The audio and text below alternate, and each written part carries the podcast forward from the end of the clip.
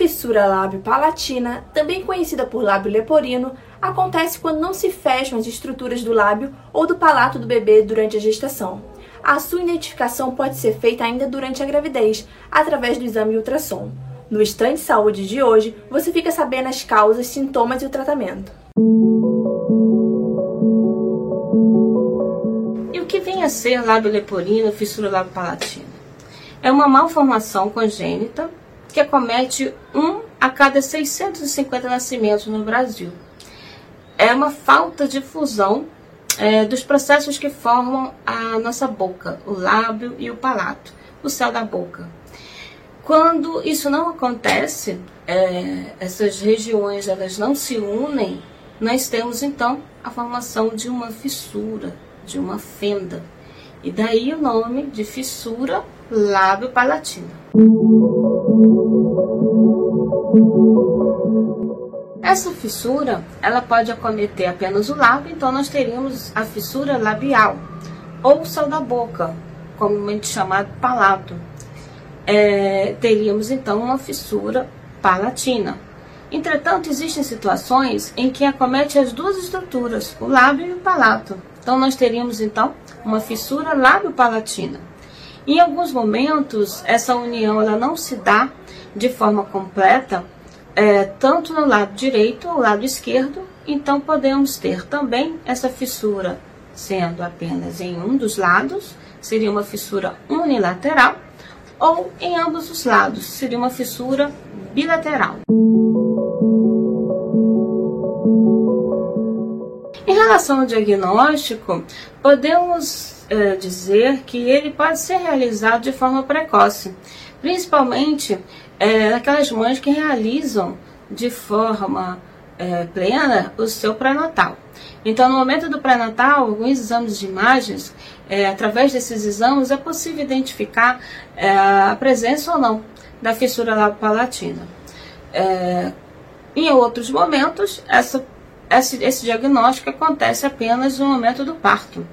E o que é importante é que se estimule uh, o diagnóstico precoce, né, a busca por toda a toda a orientação, todo o cuidado nessa gestante, para que, se acontecer de ter um diagnóstico positivo para essa fissura lá palatina, ela ser encaminhada para um centro de tratamento de pessoas com fissura palatina e assim ter todas as orientações para que quando essa criança venha nascer, ela saiba exatamente que condutas que devem ser realizadas.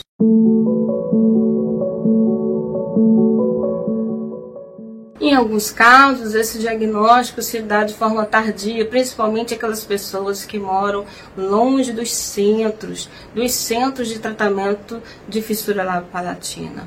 É, então elas ficam sem assistência, às vezes por muito tempo, né, por falta é, do conhecimento de, dos profissionais, ou a falta desses profissionais nessas regiões, e por esse motivo ainda pegamos né, pessoas adultas, muitas vezes até sem ter feito, por exemplo, a cirurgia do da boca, e com isso nós temos é, diversas situações como a não inserção dessa pessoa na sociedade de forma adequada, na, na sua plenitude, principalmente em relação à inserção é, na, nas questões de trabalho, de emprego, é, na escola existe o bullying, né, que é muito forte, que pode é, cometer essas pessoas e envolver toda uma situação psicológica para isso.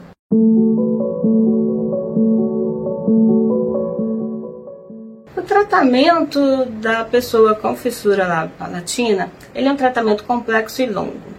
Ele precisa de uma atuação multiprofissional é, para que aconteça a reabilitação por completo desta pessoa. E ele é longo porque ele envolve, muitas vezes, um atendimento é, até os 21 anos desse paciente.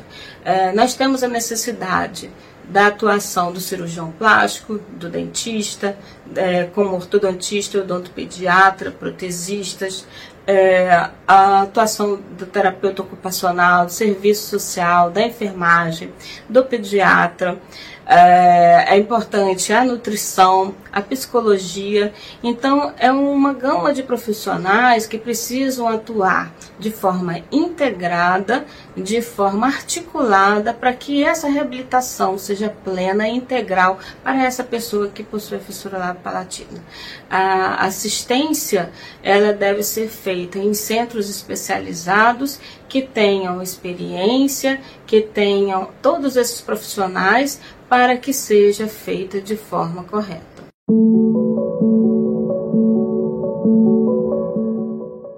relação aos riscos, né, podemos identificar, principalmente nos bebês que são diagnosticados com fissura labopalatina, em relação a essa alimentação. Muitas mães têm é, o, o, receio né, de, dessa criança engasgar, de broncoaspirar esse leite é, durante as mamadas, precisa ter o acompanhamento forte da fono, é, da odontologia, dependendo do centro existem condutas diferenciadas, mas o que é mais importante é fazer com que essa criança se alimente é, para que ela ganhe peso e que consiga então entrar em todo o, o, protocolo de atendimento, fazendo as cirurgias, com o acompanhamento do pediatra, da nutrição e culminando em uma, um sucesso é, no fechamento dessa fissura e restabelecendo as funções, a estética é, dessa, dessa pessoa. Lembre-se que a fissura labial palatal não passa de uma malformação dos lábios, não atrapalhando a capacidade mental. Por isso, a criança com essa condição deve ser tratada com respeito, carinho e compreensão, assim como qualquer outra pessoa. O Instante Saúde dessa edição foi produzido por alunos e equipe da TV Uva da Universidade Veiga de Almeida. Apresentação: Carolina Sales, oitavo período. Produção: Catarina Cassini, quinto período. Roteiro: Carolina Sales, oitavo período. Edição: Glaucio Viana e Anderson Linhares. Supervisão Giuseppe Caputo. Produção geral Shirley Vasconcelos, Carolina Evald e Isabelle Amâncio. Direção geral Mônica Miranda.